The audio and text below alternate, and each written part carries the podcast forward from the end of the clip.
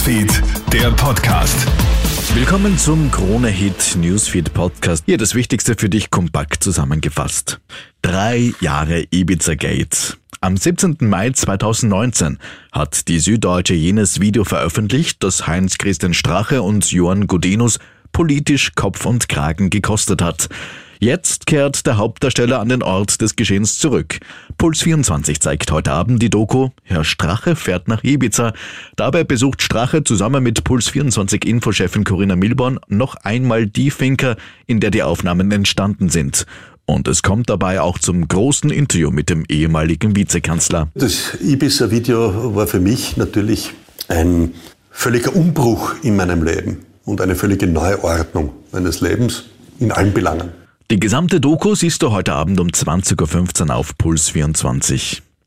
Vor rund zwei Jahren haben tausende Kärntnerinnen und Kärntner das Seevolksbegehren unterschrieben. Mit Erfolg. Jetzt möchte die Kärntner Landesregierung handeln.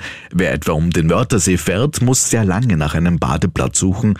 Nur etwa neun Prozent der Uferfläche sind frei zugänglich. Der Rest ist in privater Hand. Zumindest diese freien Zugänge will die Kärntner Landesregierung jetzt für die Allgemeinheit sichern. SPÖ-Landeshauptmann Peter Kaiser. Es geht darum, dass wir in der Kärntner Landesverfassung ein Bekenntnis zum Erhalt aller Seegrundstücke manifestieren. Zusätzlich möchte die Kärntner Landesregierung wieder mehr Grundstücke aufkaufen. Dadurch sollen die wenigen Uferflächen wieder mehr werden.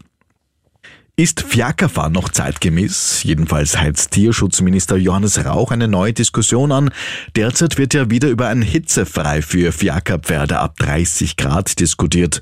Unabhängig davon plädiert Rauch allerdings dafür, über ein generelles Fiakerverbot in der Bundeshauptstadt zumindest nachzudenken. Man soll sich die Frage stellen, ob Fiaker wirklich noch zeitgemäß sind.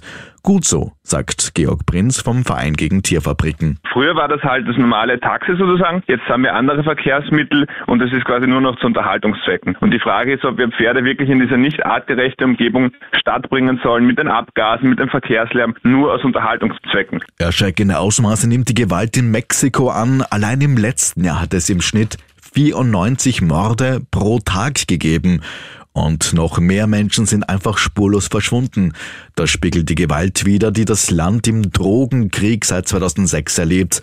Mehr als 100.000 Menschen werden inzwischen in Mexiko vermisst. Dabei erstatten viele Angehörige gar keine Anzeige, da sie den Behörden misstrauen. Die wahre Zahl der Abgängigen ist daher noch weit höher als die offizielle. Zum Sport Dominik Thiem verliert auch sein sechstes Spiel nach seinem Comeback. Der Niederösterreicher fährt also ohne Erfolgserlebnis zum Grand Slam Turnier nach Paris. Gestern unterlag ja der 28-Jährige dem Italiener Marco Cecchinato in zwei Sätzen. Für Team wäre zwar durchaus mehr möglich gewesen, in den entscheidenden Momenten hat der Ex-Nummer 3 der Welt aber die Durchschlagskraft gefehlt. Die French Open starten ja diesen Sonntag. Soweit ein kurzes Update. Mehr Infos bekommst du natürlich laufend auf KroneHit.at. Schönen Tag noch. Krone Hit Newsfeed, der Podcast.